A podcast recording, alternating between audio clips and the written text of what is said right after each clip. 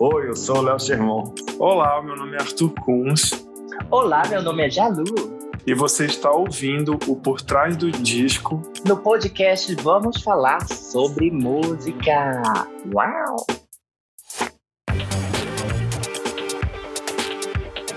Oi, pessoal, eu sou o Kleber Fak. Eu sou o Nick Silva. E no programa de hoje a gente recebe eles, os Amantes, o trio responsável por um dos trabalhos mais gostosos que saíram nas últimas semanas, pop rock paraense. Então, meninos, sejam muito bem-vindos. Opa, obrigado. Nossa, tô muito feliz. Ah, eu agradeço também o convite. Formado por Arthur Kunz e Léo Sherman, da Estrobo, e o cantor, compositor e produtor Jalu, Os Amantes é um grupo de pop rock que transita por entre ritmos e fez o primeiro álbum de estúdio uma verdadeira homenagem à cultura paraense. Concebido com o suporte do edital Natura Musical, o projeto que teve a primeira música lançada lá em setembro de 2019 chega agora com uma seleção de faixas que transita por entre temas românticos, personagens e paisagens locais. Meninas, eu quero começar perguntando para vocês da onde que veio essa ideia dos amantes? Como que vocês se conheceram? Eu sei que vocês são todos paraenses, mas como que surgiu essa ideia de montar uma banda, um projeto paralelo? Porque vocês três têm projeto, têm um projetos paralelos incríveis, mas como que veio essa formação dos amantes? Olha, eu vou começar. Eu acredito muito que foi pela experiência de tocar junto ao vivo. A gente tocou ao vivo junto, foi muito bom. Tipo, parece que casou ali, tanto no, no que os meninos é, arrebentavam, tanto no que eu também, assim, modéstia parte, conseguia dar o nome. E aí a gente fez um show icônico nas Olimpíadas do Rio, lá na Função Progresso, Nossa. naquele palco 360. E eu lembro que eu ainda usava os visuais do primeiro disco, e tinha, sei lá, tinha estrobo, eu com umas roupas brancas esvoaçantes, subi em cima das caixas, pulei. Tem uma foto que é icônica, parece que eu tô voando. Essa foto é linda. O Jalu é subiu linda. em cima das, do, dos monitores lá, do subwoofer da, do que ficava do lado da bateria e pulou, assim, muito louco. Nossa, é esse incrível. foi um transe, porque eu nem lembro. É muito doido. Eu vi a foto e falei, nossa, rolou isso. Eu adoro quando eu não lembro. Quando eu não lembro é porque o negócio pegou fogo mesmo. E daí disso para vocês pensarem em entrar em estúdio, de fato produzir um disco em parceria? Exatamente. Aí é, as pessoas que trabalhavam com a gente na época, e algumas que ainda trabalham, prestaram atenção nisso mais do que a gente, a gente faz a arte e segue. E aí eu lembro que a Letícia, que era minha manager na época, falou: Menino, isso aí pode dar bom, hein? O que, é que tu acha de fazer alguma coisa junto, tipo musical? Eu já amava o trabalho dos meninos e era muito focado na música instrumental, que eu amo também. E ia ser uma soma natural, assim, meu vocal, minhas composições, minha produção musical também, somada ao talento deles. Nossa, eles ao vivo são incríveis, eles como produtores musicais são incríveis. E eu tô assim, blá, blá, blá, igual a metralhadora, mas é isso, gente. Boa. Resumindo, a gente escreveu no edital da Natura, aí vou matar tudo. A gente escreveu no edital da Natura e passou, né? Porque elas são aclamadas pelo povo brasileiro. E assim nasceu o projeto que ia ser um EP de Alu mais Estrogo, ia ser isso. Aí eu olhei assim, que é, Tá eu adoro um conceito, né? Eu adoro é, um conceito. eu sei. E aí eu tava prestando atenção que tem tantos projetos internacionais maravilhosos atualmente. Tipo, tem o LSD lá da, da CIA, do Diplo do Labyrinth. Você que é tem... fã da CIA. É, e eu tô aqui em homenagem a ela, até. Floríssima. e tem a Beyoncé lá com Jay-Z, né? Os Carters, e tudo é um nome novo, né? Sim. E aí eu, eu parei para pensar, né? Cair na real, que no Brasil também tem um monte de projetos assim, principalmente de épocas. Assim, quer dizer, no caso, como referência da gente, tipo, Doces Bárbaros, que se juntaram ali uma galera, Novos Baianos, que é uma referência gigante do nosso disco também. E aí a gente começou a, lá no grupo do, do Zap. Negócio de EP, bora lançar um disco. Já foi a megalomania bateu vamos lançar um disco e vamos dar um nome para esse negócio. Aí a gente ficava chutando um monte de nome, foi muito engraçado. Foi, apareceu tanto nome tosco. Você lembra de tanto... alguns que caíram fora? Nossa, não amantes? consigo lembrar agora.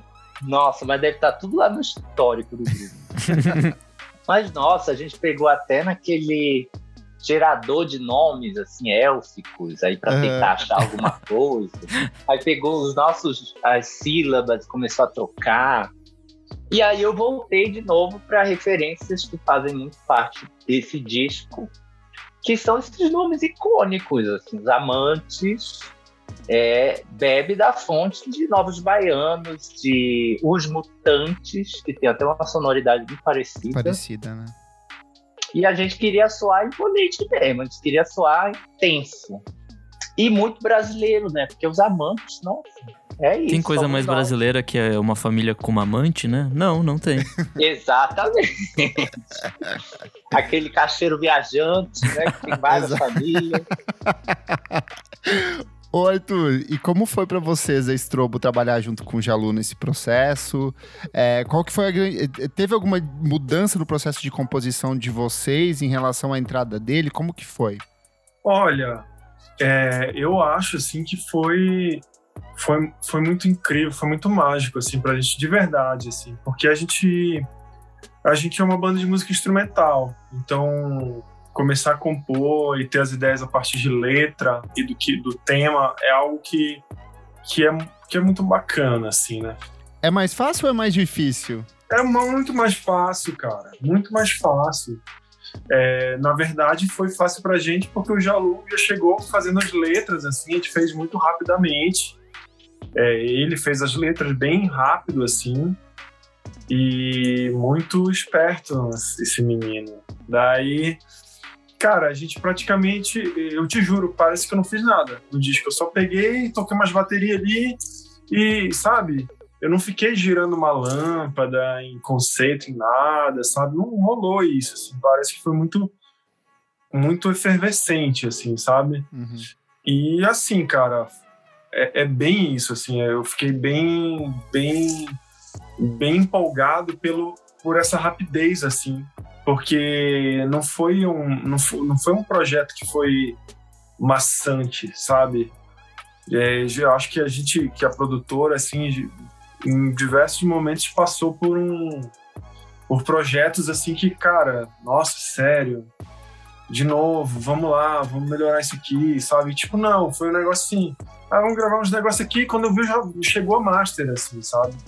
Eu acho que nem o Jalu passou por algum tipo de crise, assim. Eu acho que a gente, foi um disco que a gente, a e é gente um conseguiu... disco amadurecimento também de ambas as partes, né? Vocês já lançaram alguns discos, eu já lancei alguns, então a gente já aprendeu a sossegar também, a não ficar é, muito ansioso muito é, perfeccionista, porque isso não estimula muito a criatividade no final.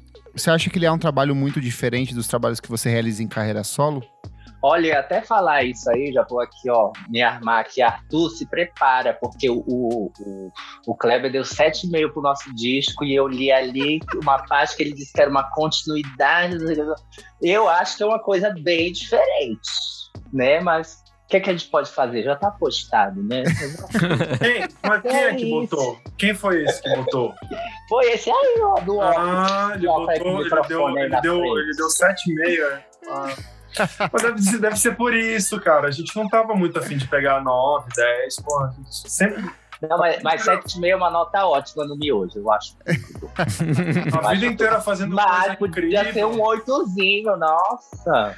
Mas eu já tava vendo hoje no, no Album of the Year lá que pegaram um trecho, uma pessoa pegou um trecho da minha resenha e eu, e eu falei bem do disco, eu gostei do disco, assim. É, trouxe os Uhum. meus pontos lá. Uma pessoa pegou um trecho da minha resenha e usou como se fosse uma resenha dele e deu uma nota, tipo assim, 5 pro disco. E falou assim: é isso que ele Nossa. queria dizer como ser melhor do que RBD, sabe? Eu achei muito engraçado. Nossa, ainda colocou RBD no meio do corpo.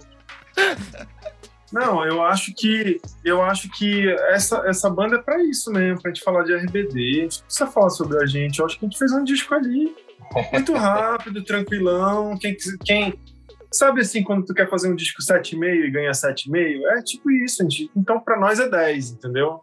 Se a gente É, quisesse. não, Olha, essa- cuida, cuidado, Kleber, que o Arthur ele é muito emocional, ele é muito emotivo. Não. Não sou, não. Tô sentindo uma energia. É, não, o que eu acho que eu, ah, o que eu mais gostei, assim, é porque ele é um disco leve. Tipo, eu acho que eu senti uma leveza, assim. Eu sinto, por exemplo, no, no seu último trabalho em carreira solo, você vai pra uma carga emocional muito grande em algumas músicas. E É nesse eu sinto pesadíssimo, nossa. É, e- mas nesse eu sinto que você tem isso, só que ele é uma coisa um pouco mais. É gostoso, é divertido de ouvir. Tem uma vibe meio de banda pop dos anos 80, aqueles hits de rádio, sabe? E agora Uhum. você falando que você foi atrás um pouco disso, desses projetos de Exato. música brasileira, eu sinto um pouco disso, assim, A também. no- gente revisitou as décadas, principalmente na sonoridade. Eu queria me desafiar a, a fazer algo na, na questão vocal diferente. Eu acho que os meus trabalhos com a Tá, pela carga, pelo amor dela à música brasileira, acabaram me levando também para um lugar diferente, de vibrar mais, de ter mais vibrato, de, de fazer as palavras soarem como poema, que eu acho que é uma coisa que a Maria Bethânia faz muito. Sim. E eu tenho meu trabalho que está cada dia mais eletrônico. Tipo, eu não vou nem entrar nesse detalhe, mas daqui a pouco vai aparecer o, o- o- a campainha da, da casa de alguém. Então, elétrico. E, e eu disse, não, vou fazer um contraponto com os meninos. E, e era muito isso também da gente se desafiar os três. Tanto é que o show a gente acabou experimentando muita coisa. A gente fez dois shows, não foi, Arthur, antes do disco? Sim, a gente fez um show que era ainda meio tipo Strobe Jalu. Metade do repertório do Jalu, metade do, do Strobe e quatro músicas ali dos Amantes. Foi bem legal, mas o segundo show que a gente fez, assim, já com todo o repertório Amantes, assim, e algumas do Jalu, é, cara, foi, foi, foi muito, muito legal, assim. Eu acho que muito. Eu não. Desculpa, eu não li a resenha de vocês, não sei o que, você- eu não sei o que as pessoas estão falando sobre o disco. Não, ele mas falou bem, ele falou bem. Ele O já- Jalu- ele- O fez um veneno ali, parecia Eu que fiz um veneno, meu, tô causando de- desculpa. deixa eu te falar um negócio, Kleber. A gente, tipo assim, é, muito do disco é desse ao vivo que a gente fez. Uhum. Foi um festival Cirrasmo lá em Belém, de- tocando depois da Gal. A gente, assim, Foi A gente- a gente tem um Nossa. negócio que eu acho que é muito que eu acho que é muito louco assim a gente a gente não acaba não ensaiando muito assim eu não tô falando que isso é bom Uhum. isso não é bom Não, não é bom. mas assim sabe Mas tipo, é assim, pelas distâncias, pelos locais onde estamos. Tipo assim a gente chega pra ensaiar e fala assim nega será que vai ser bom daí a gente ensaia e foi legal daí no segundo ensaio é horrível a gente fala caralho a gente vai ter que a gente vai ter que resolver isso pra amanhã, que o show é amanhã, né? Daí, tipo, vira madrugada mexendo em sample, não sei o que, fazendo não sei o que lá. Daí já vem o técnico de som o chileno lá do Jalu, que já botou tudo. Quando vê o show rola, sabe? E rolou. Uhum. No caso desse show, foi muito foda. Foi muito incrível, assim. E assim, tu ouve o disco, tipo, não teve um lance assim, nossa, é, o, o sample perfeito que vai encaixar, não sei o que. É o sample que deu pra fazer ali pro show. Que eu já vou puxar outra referência. Que é muito a ver sobre a capa do disco também, que é tipo aqueles pratos e copos jogados ali no chão. É, é uma É. coisa meio garagem, assim, tipo assim, É, pare- tipo, não parece, não é, não mais é rock diversão. garagem, mas é mais, mais isso, é mais se divertir do que fazer, de ficar querendo dominar o mundo com a música, assim, sabe? O Jalu já conseguiu. É que nem todo disco precisa. Nem todo disco precisa nascer como se fosse um clássico, mega, uma coisa mega transformadora Sim, e. Eu acho que Pode ser vários diversão, né? acabaram nascendo por não estarem tentando também. Ainda tem isso. Uhum. Porque Sim. eu gosto muito da sonoridade do disco, acho que ela tem coisas inovadoras ali também, tem coisas muito inovadoras pra gente como artista, tipo bass super crua, Uhum. é, bateria, guitarra, baixo, vocal, com um pouquinho de distorção no máximo, tipo, acho que a gente se desafiou, a gente propôs coisas diferentes. E o disco, ele é tipo sobre amor, e eu acho que ele se divide em várias ramificações. Que eu já vou tirar a deixa aí desse- do teu parágrafo aí de, de de ir para muitos lugares. É a proposta do disco. Uhum. O Cotijuba é uma história de amor platônico sobre um lugar que a gente nem conhecia. Ninguém é uma música sobre amor próprio, que eu acho uma coisa bem diferente de se falar, né? Sobre se perdoar, sobre se amar de novo, sobre essas coisas aí na mais tempo, né? Vamos então entrar para cada uma das músicas, que daí Ah, a eu gente consegue entrando, né? detalhar um Tô pouco melhor nelas. Atrás de um semblante, eu penso num instante. Agora não é melhor do que antes. Batismo, essa faixa que parece é, quase um manifesto do disco, né? Uma apresentação, é você declamando um poema, essa coisa da Maria Bethânia. Como que foi? O que, que essa faixa representa pro disco, assim? Nossa, eu acho que você matou aí. Você pegou no peito a bola, só chutou pra mim e já dá. É isso. É, eu, a gente tinha oito faixas e faltavam duas para completar dez. que Pra mim é um número perfeito pra ser álbum, né? Pra ter cara Sim. de álbum. E aí, no, no andar das faixas, quando estava discutindo ordens e coisas do tipo, é, eu lembrei das intros, né? Das intros, dos. Como é que chama as, fa- as faixas que ficam meio que no meio? Interlúdio? Exatamente. Vinheta. E outro. É, vinheta. Vinheta. E aí eu, eu fiz assim muito correndo essas duas faixas. E essa primeira que é a batismo eu gravei ela com um gravador que eu tenho de, de voz. De voz não de qualquer ambiente sabe aqueles tascam? Na frente da janela de casa aqui umas três horas da tarde e tava passando o carro do ovo que é aquele é o carro do ovo passando na sua rua e se você ouvir com calma, tá lá atrás do carro do ovo quando eu tô falando essas coisas. E era um poema eu declamando e tava meio que chovendo. Tem, tem uns ruidinhos bem legais assim, nessa faixa.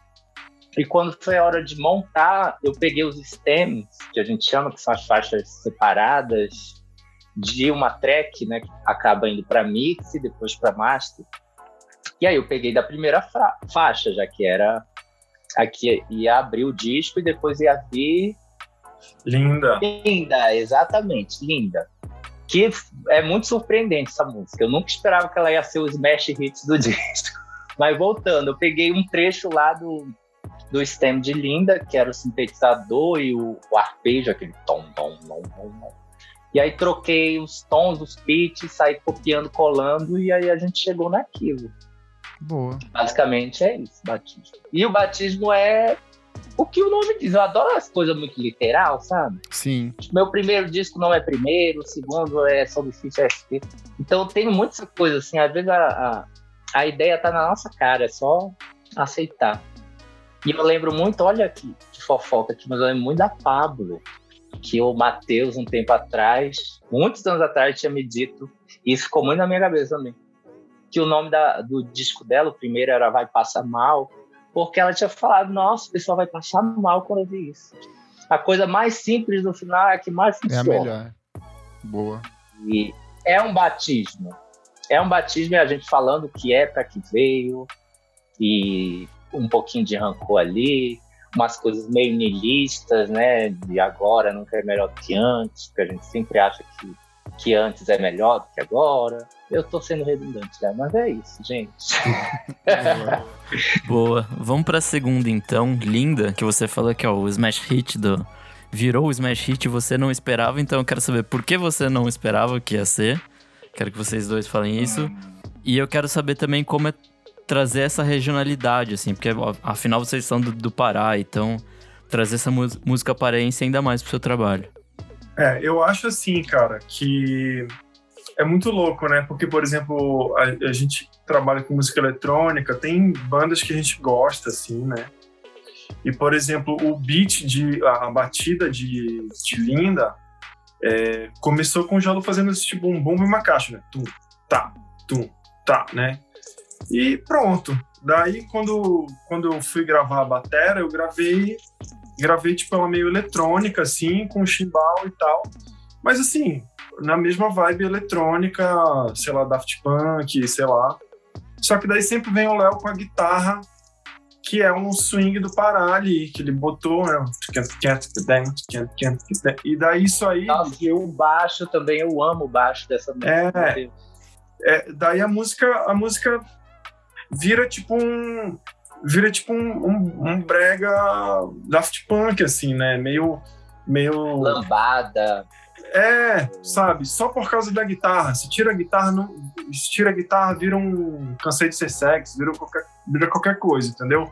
Que, assim, é, vira uma coisa meio não regional, mas a guitarra ela traz essa essa carga, assim, sabe? Eu acho que o Léo, é, como guitarrista, por ter vivido várias paradas, ter tocado com muita gente lá, a gente tocou com o Felipe Cordeiro e tal, ele gostava muito do Mestre Vieira, então ele tem, ele sempre sempre acaba que ele, ele consegue encaixar isso, assim, e fica, sempre fica legal, porque traz uma leveza, sabe? Tipo, é, não fica aquele beat, nossa, agora a gente é o nós somos o rei da música eletrônica, que não, tipo, é uma lambada, um negócio ali, uma imitação de Daft Punk, né? Daft Punk não pega o sample de todo mundo. A gente pegou ali, vamos, vamos fazer um Daft Punk do Pará, sei lá. Que é isso, assim, eu acho que basicamente sobre arranjo, é isso. Acho que o João pode falar mais sobre o, o lado da composição, os dramas. Sobre os dramas, assim, sobre o que estimulou essa composição, eu faço análise há um tempo. É, quando eu falo que eu tô medicada, que estou acompanhando, é verdade mesmo. Tô bem saudável, porque a pandemia até puxou, né? A gente acabou com a nossa psique. Então a melhor coisa foi se cuidar e eu estou me cuidando. Mas voltando a essa questão da psicanálise, tem muita o, o inconsciente, né? Aquela, aquele outro aquele outro eu que você não acessa direito, mas se comunica muito também. E essa música tem muito, fala muito sobre isso, porque a gente sentou e eu lembro muito de falar para os meninos: Nossa, vamos, vamos bolar uma coisa assim, tipo dramática, rasgada, egoísta e simples. Eu pensei muito na, naquela banda Vexame da Marisa Ortiz, uma coisa muito. Ai, sim. É, Bem teatral, né? Mesmo, né? É, tipo, um cafona, só que um cafona legal, porque sim. tem isso, né? As palavras se ressignificam. E foi saindo, linda, te amo demais ainda, e eu tô desesperado, querendo te ver, vem. Linda, você não sabe a falta que faz. Não sou louco de anos atrás. E saiu essa coisa Reginaldo Rossística, muito doida. E a letra ficou finalizada. A gente riu, brincou, se divertiu.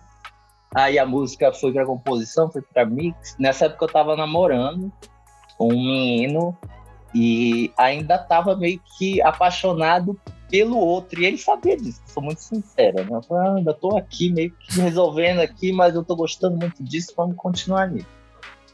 E aí, num dado momento, quando eu fui ver, assim, somar as músicas que a gente tinha feito pro disco, eu fui ouvir Linda de novo e eu falei, puta que pariu. É para aquele antigo essa música. eu fiz e nem me toquei. A Linda é um americano de 1,84m que graças a Deus sumiu da minha vida. Espero que esteja ótimo. e, e quando eu me toquei disso, parece que abriu um abismo assim na minha vida, porque eu tava com essa pessoa e fazendo música para outra.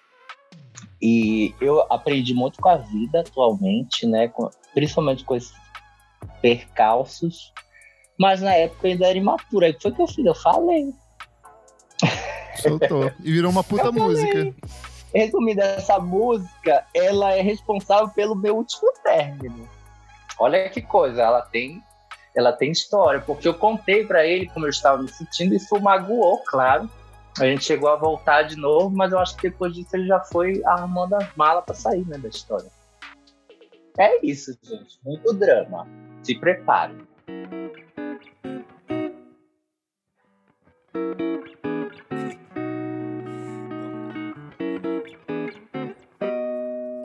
Vamos para a terceira aqui, Colchão. Você falou que Novos Baianos foi uma referência. E aí, ouvindo essa de cara, me evoca Preta Pretinha, assim, o jeito como você pronuncia as palavras, o jogo da rima ali. Lembrou bastante, assim. Conta um pouco sobre o que é o Colchão. Ah, eu tenho uma paixão inenarrável pelo disco Acabou Chorar. Assim, né? Tipo, é um disco que não tem jeito, eu não enjoo dele. Ele me lembra muitas coisas, ele me lembra Pissinguaba, lá em 2017, 18, que a Tá, a Tá antes de começar de, de explodir como ela tá hoje, ela inventou de morar em Pissinguaba uns três meses, assim, alugou uma casa lá. Aí ficou ela e a Milha, que tocava comigo, e eu ia lá visitar ela. E a gente ouvia muito esse disco, ouvia muito Martinalha ao vivo em Berlim também, que é outro disco icônico para mim, que eu sempre estou revisitando. E eu gosto muito da região vocal dos meninos. Tipo, onde eles cantam é exatamente onde eu fico confortável. É uma coisa assim muito natural e e eu acho que o sotaque também acaba aproximando a gente. resumindo, a gente fez muitas uma, umas experiências de ouvir música para fazer música. Uhum. E isso faz muito parte de quem eu sou como artista também. Assim. Eu ouvia tanta música que eu disse, ah, não, quero saber como que faz esse negócio. E a gente fazia isso, a gente ficava ouvindo, tipo, Dire Straits, é assim que fala, aquele. Sim. Ah, não, não, não. É, Anitta. É, a gente ouviu ela para fazer bye. Tipo, a gente ouviu o jeito que a guitarra era tocada hum. e acabou nascendo bye, que não tem quase que nada a ver. Sim. Mas teve umas coisas mais coincidentes, assim, tipo, colchão veio de um dedilhado e a gente lembrou do dedilhado junto com o vocal, né? Tan, tan, tan, tan, tan. Tan, tan, tan, tan. E aí, não se aleste, não. Tenho meu colchão. E aí a gente nasceu essa música, tipo, brincando de ser uma irmã é, mais nova de Preta Pretinha mesmo. E aí, uma boa irmã. É, eu, queria, eu, eu queria falar um pouco sobre, sobre o, o como eu vejo, assim, é, porque assim, o jogo vem de uma, de uma vibe assim, de fazer vozes sintetizadas, de, de sabe, de, de, desse lugar, assim. E eu, eu acho muito bonito, cara, ouvir a voz de Jalu pura, assim, sabe, cara? Então, eu, eu acho que essas referências de música brasileira é, fez a gente trazer é, um pouco essa coisa do, do, da coisa meio tocada, assim, uhum. né? É, essa música mesmo no show, eu toco baixo com uma, bateria eletrônica. É, o, o não queria que eu fizesse um sample de baixo para eu tocar com clique. Eu toco ela meio sem clique, a gente solta, eu vou soltando samples e tal. Então essa organicidade que a gente fez no show, depois a gente tentou reproduzir em estúdio, assim. Mas para mim é, é, muito lindo de ver a, a, a voz do Jalu, assim, né?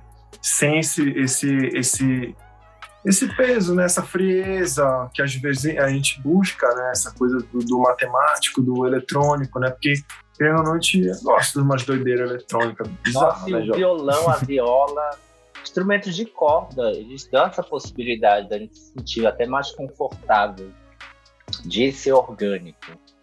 E é muito sobre esse Sim. disco também do, dos Novos Baianos, assim.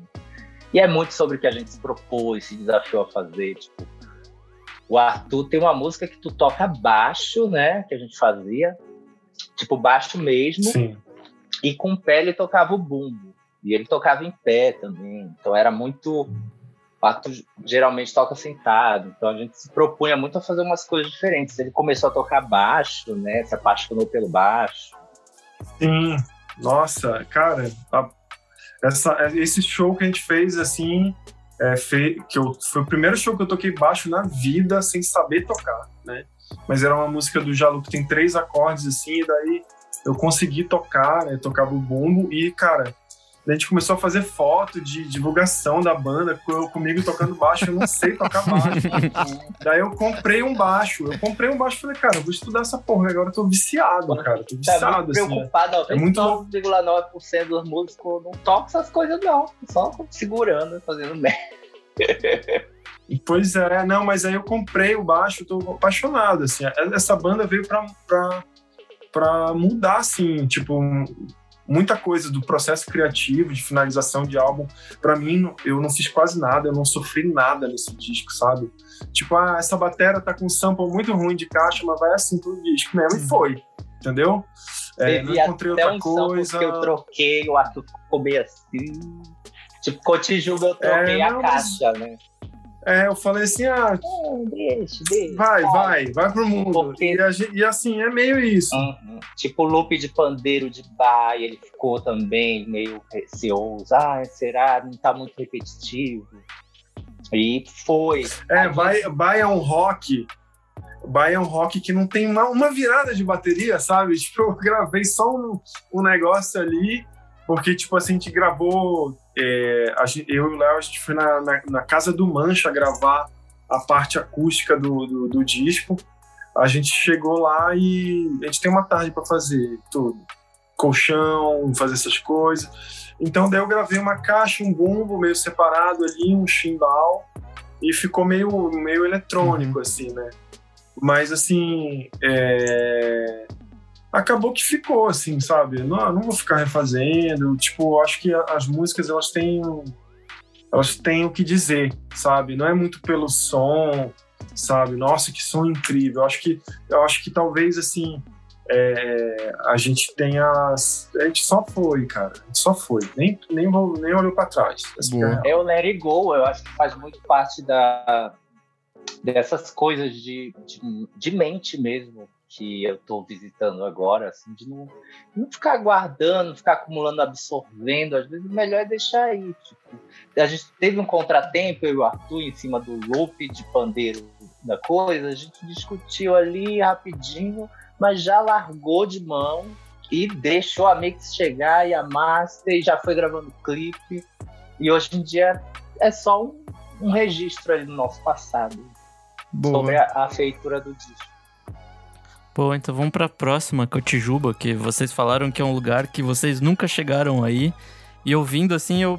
Sabe quando você consegue imaginar o lugar, a vibe? E acho que o disco é muito sobre isso, sobre vibe, do, do que você estava falando, assim, de, de não ser perfeito, mas e... te levar para algum lugar. E acho que essa música fala muito disso, Essa assim. é uma de... das minhas favoritas do disco, assim, a sonoridade dela, a letra é muito gostosa, sabe?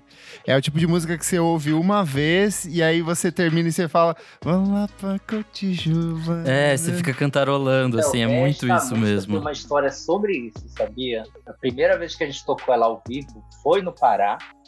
E nossa, só de lembrar, eu sempre me arrepio da história, porque eu comecei, né, aquela guitarrinha e tal e ficou uma coisa muito orgânica, mas quando é que tu vai me levar lá pra Cotijuba?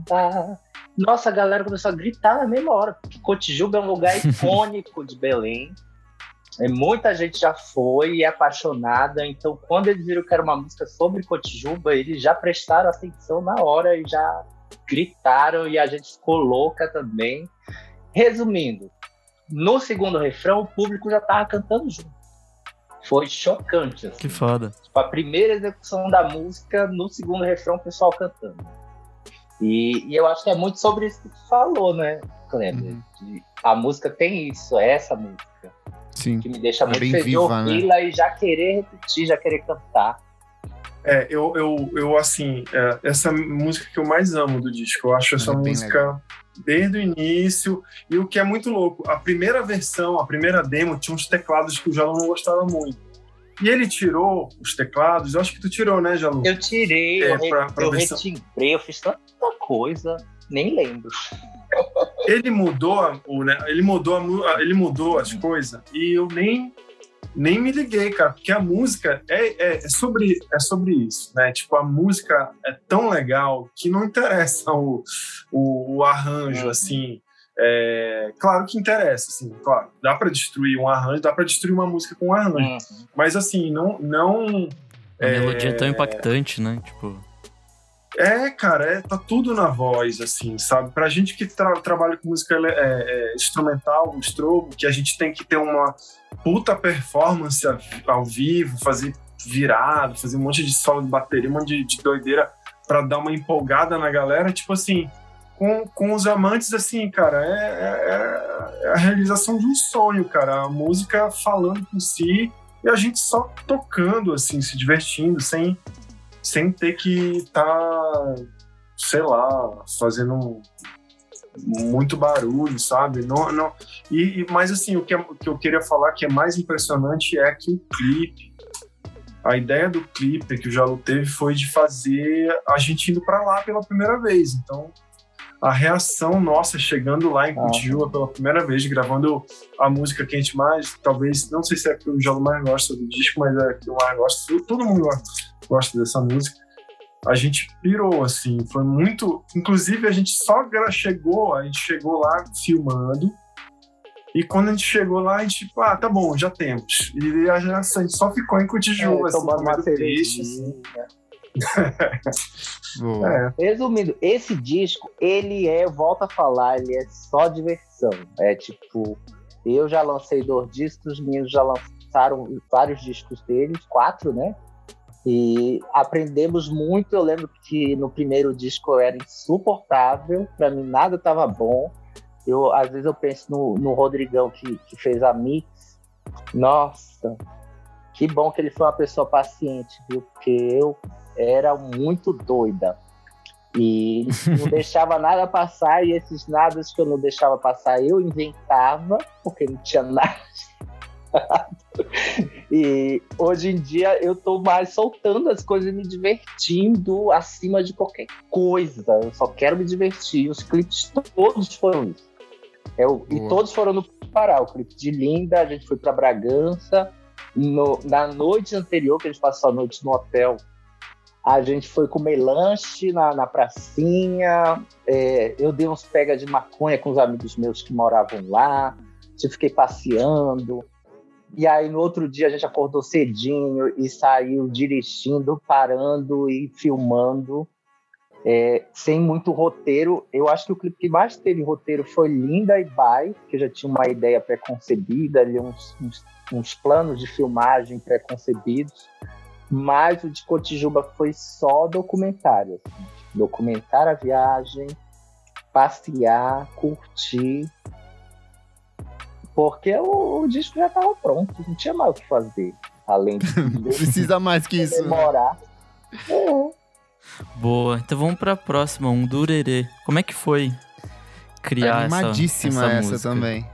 Nossa, essa música é tipo aquele dó maior é solar pra caralho. Tem uma história maluca aí também, porque ela é sobre um ex meu, esse, esse último ex aí, que não me entendia direito, e eu, eu faço muito isso atualmente. Eu troco o eu lírico das, da, das pessoas. Tipo, em vez de ser eu cantando sobre a história que eu vivia com ele, é tipo ele cantando para mim.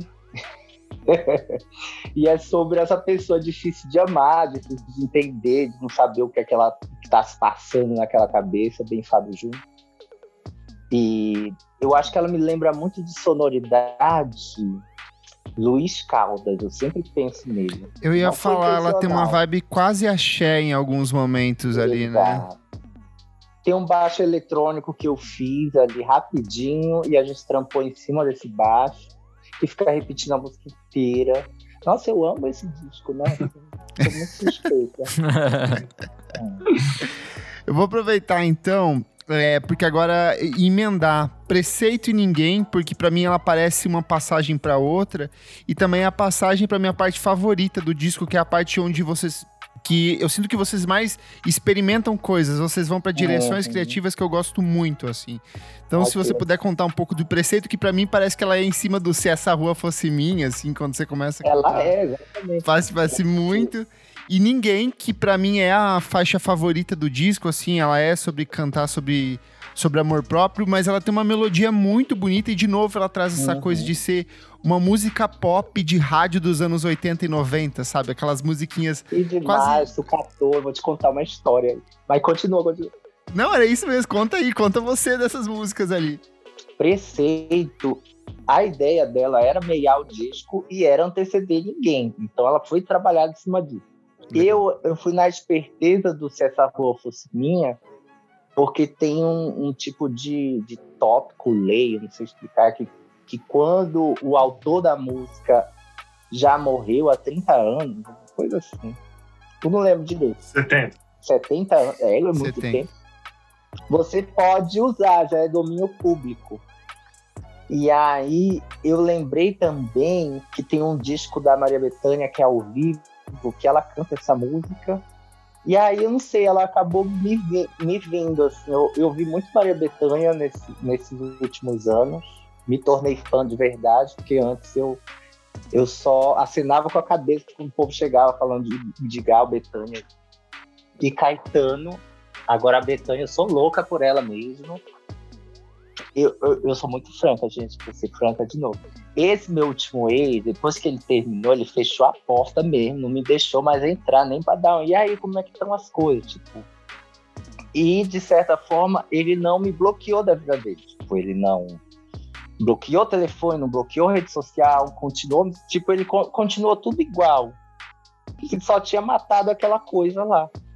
E eu fiz tipo uma resposta, é, é praticamente uma resposta sobre aprender com isso e, e conseguir é, tirar uma lição. Mas quem canta essa é você ou é o é, lírico eu, inspirado nele? O eu lírico dessa é meu mesmo. É tipo eu, eu meio que sofrendo e aprendendo e seguindo em cima de como ele lidou com as coisas. Por isso que ela já cai na, na ninguém, né? E preceito era uma coisa que a Thaís estava vivendo muito, que ela fez a coroação dela um tempo atrás. E eu fui pesquisar o significado da palavra, é aprendizado também. E aí, nossa, tudo isso, tudo é literal, assim, bem, né?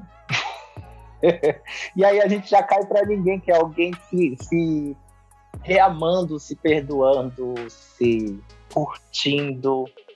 E eu acho que tem muito a ver com a pandemia, essa coisa de de não sufocar com a própria companhia. Eu sempre fui uma pessoa muito sozinha. É, acabei aprendendo a, a, a me, empoderar nesse lugar, porque a minha irmã mais velha se assumiu lésbica com 13 anos. E aí eu tinha 10 anos e aí eu fiquei muito recluso, jogando videogame em casa, tipo, não tinha amigos, só fui fazer amigo mesmo, começar a andar com os viados quando eu fiz 18. Então eu tenho esse lugar de amor com a solidão muito legal, assim. Às vezes eu vejo uns amigos meus muito desesperados, esse negócio de pandemia, tipo, de precisar estar na casa de pessoas. Às vezes eu fico sufocado quando estou perto de gente. É, então, é uma carta de amor a este convite aí de olhar para si e falar: Eu te amo. E é isso, né? A vida é sofrimento. Se sai do buraco lá da amanhecer, já tá sofrendo, tá chorando. Então é muito isso, gente. Já aceitar que a vida é só sofrimento mesmo, não se agoniar, ficar em calma, ficar calmo, ficar em paz, porque tu só pode fazer o quê? Ou curtir esse sofrimento aí da melhor forma, ou desistir. Eu não quero desistir, não. Por enquanto ainda não. Boa, vamos para para Baia agora que é a mais roqueira do disco, uma roqueiragem ali, cheia de guitarra distorcida. É, a bateria que o Arthur já tinha comentado, que é tipo duríssima ali, tipo, só. E essa é outra que o público gostou bastante. É uma das que eu mais vejo o povo compartilhar, assim, no Twitter, principalmente, né? Sim, eu já sabia, e assim, se eu for meter meus anos de carreira e de que as pessoas se, se identificar com a música, porque ela é muito escrachada, né? A gente é muito sincero, eu tô cagando pra você, e ao mesmo tempo é uma pessoa desesperada, porque ela não consegue mais receber algum tipo de afeto de volta.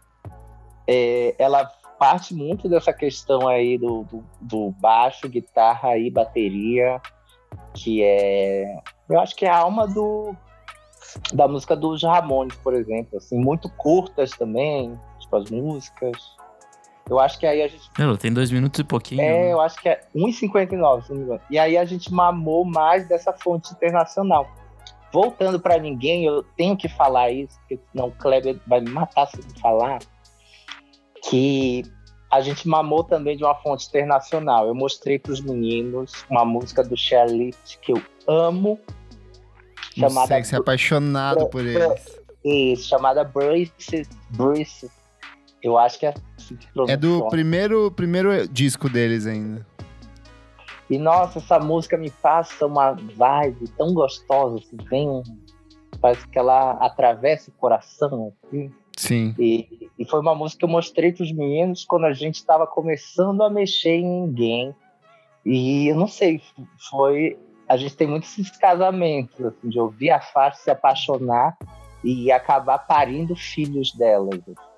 Acho que esse disco é sobre Sim. isso. É sobre mamar aí dessas fontes, mamar no sigilo, claro, e, e revisitar muitas décadas, muitos momentos que, que nos formaram musicalmente. A referência de, de, de ninguém para mim foi muito metrônome, sabe? Eu tinha sempre essa parada ali. E, e aí, quando chegou a Mix 1 dela, é, eu achei que caiu tão bem as caixas de bateria do Arthur, assim, super sequinha, né? Eu acho que essa é bateria eletrônica, se eu não me engano sabe? Acho que essa é, é, é, pelo menos as guitarras eu pensei muito nisso. E o, o, cara que trabalha comigo adora aquelas guitarras com coros do Mark DeMarco, eu nem ouvia muito assim. Mas eu falei, cara, vou ter que dar uma copiada em umas coisas assim, né? Ouvir coisas que nem faziam tanto a minha vida assim, metrônomo até sim, né? Mas essa guitarra, sim, foi legal de ouvir. E, cara, eu vou pular pra bar, então, né? Pelo menos pra eu falar um pouco ah. de uma música que vocês já estão acabando o disco, essa guitarra. Essa que tem o Darius 3, né? O é, o Dire Straits. é, a gente ouviu o Dire Straits no começo, assim. Mas é uma das músicas que eu mais gosto do álbum, assim, na real. Esse colchão, porque foi muito louco, porque eu acho que essa construção coletiva, ela é muito legal. Tipo, a ideia dos baixos, assim, por mais que, que, eu, que eu, eu gravei os baixos das músicas, mas o Arthur sempre falava, não, toca durão, toca de palheta, vamos assim, tá bom esse baixo aí. Então, essas histórias de, por mais que um tivesse com instrumento, quando a gente gravou essas músicas, a parte de baixo, guitarra e, e bateria, tava eu e o Arthur sem o Jalu. A gente gravou em São Paulo, em dois dias, eu acho, na casa do Mancha, montamos ali. Me lembro que tinha o baixo do menino do. Te lembra, Arthur? Um Jaguar Bass, que era do menino do Maglore, que tava lá encostado, e a gente pegou, ah, vamos usar, Mancha, libera, libera. e, e a gente usou esse baixo, eu levei uma guitarra, enfim. É, e esse foi muito, eu, eu sempre falo assim, muito legal da gente gravar essas músicas rock mais garagem, porque realmente foi gravado meio garagem, assim, sabe? Não tinha aquela, não tinha um estúdio com não sei o quê. Ok, tínhamos uma ótima placa de som do Arthur, muito boa, alguns microfones que era que a gente tinha ali para fazer o álbum, sabe? Então eu, eu fico muito feliz da gente ter tirado um som que hoje em dia eu escutando e falo assim, Ega, tá muito bom e foi gravado sem todo aquele preciosismo que às vezes até atrapalha o nosso play, né? A nossa nossa tocabilidade. Então, só queria botar esse adendo sobre o nosso processo de gravação. Eu acho que deve ter sido falado ou não, mas talvez tenha sido um pouco distante do que a gente costuma fazer às vezes, sabe? De quando a gente vai produzir um disco, de que vai para o estúdio, de falar, ah, eu vou levar o amp, não sei o quê, é, não sei o quê, não. Eu acho que assim, temos esse amp? Temos. Temos essa bateria? Vou levar esse bumbo aqui que eu gosto, essa caixa e vamos aí. E assim, se fazer um disco assim, é muito legal, porque a gente está ali naquele momento captando mesmo as coisas e aí vai que vai, né? Então já vamos aproveitar e emendar aqui na penúltima, que é a faixa instrumental do disco. E eu acho muito engraçado porque ela rompe muito com o clima do que a gente tem antes, mas ela se conecta com a música final. Ela vai uhum. para uma coisa quase pós-rock em alguns momentos. Eu achei bem curioso assim essa experiência de chegar nessa música. Conta pra gente um pouco sobre ela. É, Arthur, eu, que eu me lembro, a gente começou a fazer ela assim, meio que numa. esperando o Jalu ligar um teclado, alguma coisa assim. E aí deu uma vibe.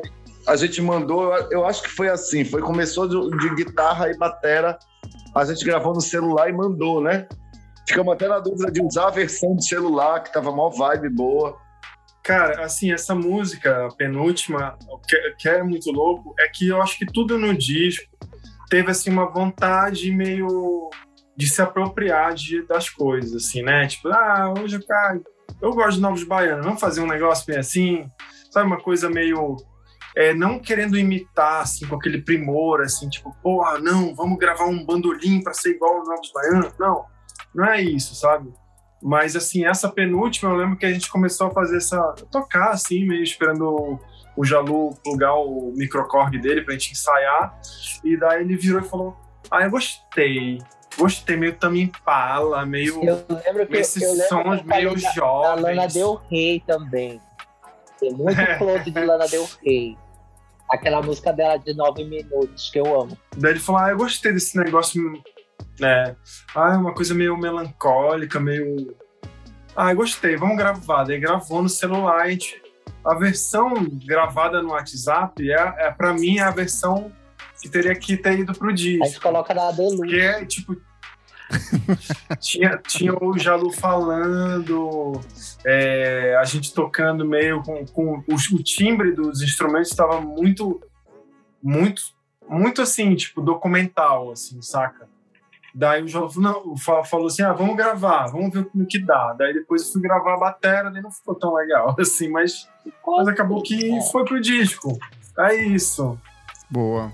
Ah, e eu tenho uma curiosidade dessa música. Eu não fiz nada nela. tipo, ela, ela chegou assim, a- porque todas as músicas foi quase isso. Elas vinham, eu, eu via ela e acrescentava, tirava. Também é muito sobre tirar, também é tirar e pôr, é quase sexo, né? E essa eu ouvi. Afinal, os amantes, né? É, exatamente. E aí eu ouvi essa, falei, caralho, ela tá, tá destruidora, tá perfeita. Não tem que fazer nada, tem que ter um A meu aqui, tem que ter um A. E aí já foi direto pra mim. Boa. Boa, boa demais. E agora chegamos no final, né? Com Livre.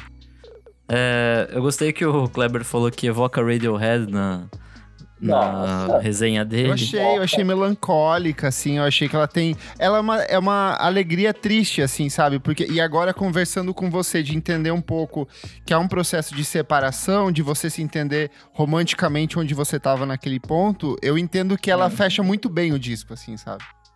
É, Ela é um monte de perguntas, né? Uhum. Interrogações. E eu acho que ela é um- uma história de amor com uma parte da gente que, nossa, a gente, desde criança, é, é condicionado ou a ignorá-la, fingir que ela não existe, ou a odiá-la, que é o nosso lado perverso. É o nosso lado eu, eu tô num lugar atualmente que bom e mal para mim não existe mais, verdade ou mentira. Tipo, esses lugares já caíram por terra porque é tudo condicionamento, faz parte da sociedade onde a gente nasce. E a maneira como a gente é criado para obedecer sempre. E isso acaba gerando muita frustração, né? E a gente passa a não se amar por inteiro. Então, eu acho que essa música é meio que um, fazer as pazes com os nossos demônios, o demônio de cada um. Tipo, é, convidar ele para tomar um chá, sentar, abraçar, e tá tudo bem, gente. A gente aqui é uma coisa só. Vamos equilibrar as coisas e, seguir em paz. Eu quero falar sobre essa música porque, para mim, é engraçado, né? Esse, como falei, né? O processo de finalização desse disco foi tão tranquilo que o Jalu tava me pedindo para gravar uma bateria nessa música. Ah, grava um negócio aí, não sei o quê. E, e tudo, que, o, tudo que ele fez na pré já tava assim. Eu falei, ah, Jalu, não, não vou gravar. Já tá legal. Essa música não precisa de nada. Daí ele pegou ainda fez um negócio que eu nem imaginava que poderia ficar melhor e ficou. Então é uma música que eu não, eu não, eu não participo dessa música. Engraçado, né? Tipo, eu de- larguei de mão, assim. E o Jalu finalizou, assim. Eu fico muito feliz com, com o que o Jalu conseguiu fazer, é, com estruturar a introdução, é, fazer de um jeito que, que é uma história, não um monte de música jogada, sabe? É, é um álbum, cara. É um álbum e é incrível porque não eu não pensei assim, é, eu, eu fiquei fora desse processo de tipo tentar pensar nisso como um álbum. Para mim eu fui tocando as músicas, mas o Jalu fez, né, o preceito, fez a, a- o, o manifesto do início que, a- que abre o disco Então, é, tudo soou como, como um, um álbum mesmo, assim. Eu acho assim, que até depois dessa entrevista, acho que até depois dessa entrevista, o Kleber vai até aumentar a nota lá. Ah, Vai, vai ficar um 7,6 agora. Revisar, Kleber, dá pra revisar. Vou colocar aquelas notas pitchfork, tipo 7,9 agora. É. Ah, não, tem que ser 8. Se não for, vai ser 8. Se mexer, não. E, mas, deixa eu contar uma curiosidade dessa faixa, que eu acho que o Arthur já, já exemplificou, mas a bateria dela, que é muito solta, muito orgânica, ela foi feita no computador. Acho, os timbais, eu gosto muito dessa experiência de se desafiar, de, de tentar fazer coisas num ambiente onde elas não são feitas. É, e ela parece bem orgânica, né? É, exatamente. Sair tocando, errando umas coisas, deixando as coisas mais tortas, e a gente vai chegando. Gente, para fechar aqui, eu vou pedir para que cada um de vocês escolha uma música que vocês consideram que é a, a faixa do disco, a que vocês gostam mais, que vocês gostariam de... Cotijuba! Cotijuba, tu já escolheu aí. Jalu, a sua Olha, favorita. Eu vou escolher Colchão, porque eu lembrei agora, eu nem contei essa história, mas ela é sobre o meu primeiro amor, meu primeiro romance aqui em São Paulo, e, é, e ele morava em Jundiaí. E quando dava meia-noite, ele não podia mais voltar, então eu tinha que dar uma vaguinha para ele no meu colchão. Oh. carinho por isso. Boa. Gente, é, Jalu, fica à vontade para dar as redes sociais de você, serviços, é, se vai ter show, se vai ter live daqui para frente, como que é, onde as pessoas encontram esse trabalho incrível que a gente conversou hoje. Olha, pelo que eu estou entendendo, Jalu tá se metendo muita polêmica eu falando de mim na terceira pessoa. Né? E aí eu acho que eu vou ser interditada pelos meninos, porque eles que têm a conta do meu Instagram e vão voltar a divulgar o disco da maneira como ele merece. E assim a gente abre os caminhos para shows também que existirão muitos. Acredito que até o fim do ano o vinil com aquele jambo gigante mordido por nós três vai estar no ar também. E para encontrar a gente é só jogar J-A-L-O-O em todos os lugares que você quiser jogar. E os amantes, entendeu? E banda Estrobo também. É tudo nosso. Ah, Estrobo a gente tá nas plataformas, né, digital aí. É, é, muito engraçado, a gente lançou um bootleg. O nosso último lançamento é um bootleg, é um, é um eu e o Léo tocando sem computador. Então, tudo é contra tudo que a gente já tinha feito. Então, esse bootleg vocês só encontram digitando no, no YouTube bootleg Strobo. E daí vocês vão ouvir, cara. São quatro faixas assim, tipo, improvisando, muito louco. E foi a última coisa que a gente lançou. A gente tá muito focado nos amantes, doido para fazer show. Eu acho que vai pintar muito show e o show é melhor do que o disco. Boa. O show é bem melhor do que o disco, pode ter certeza. O Por Trás do Disco é um podcast paralelo do Vamos Falar Sobre Música. Segue a gente nas nossas redes sociais, arroba podcast VFSM em tudo. Segue a gente na sua plataforma de streaming favorita. Apoie a gente no padrim.com.br barra podcast VFSM para ter acesso a esse e outros programas com muita antecedência. Muito obrigado pela sua audiência e pela sua atenção. Eu sou o arroba. Eu sou arroba Nick Silva. Muito obrigado, meninos, pela conversa hoje e até a próxima. Tchau, tchau, gente. Prazer, Nick. Tchau. Prazer, Kleber.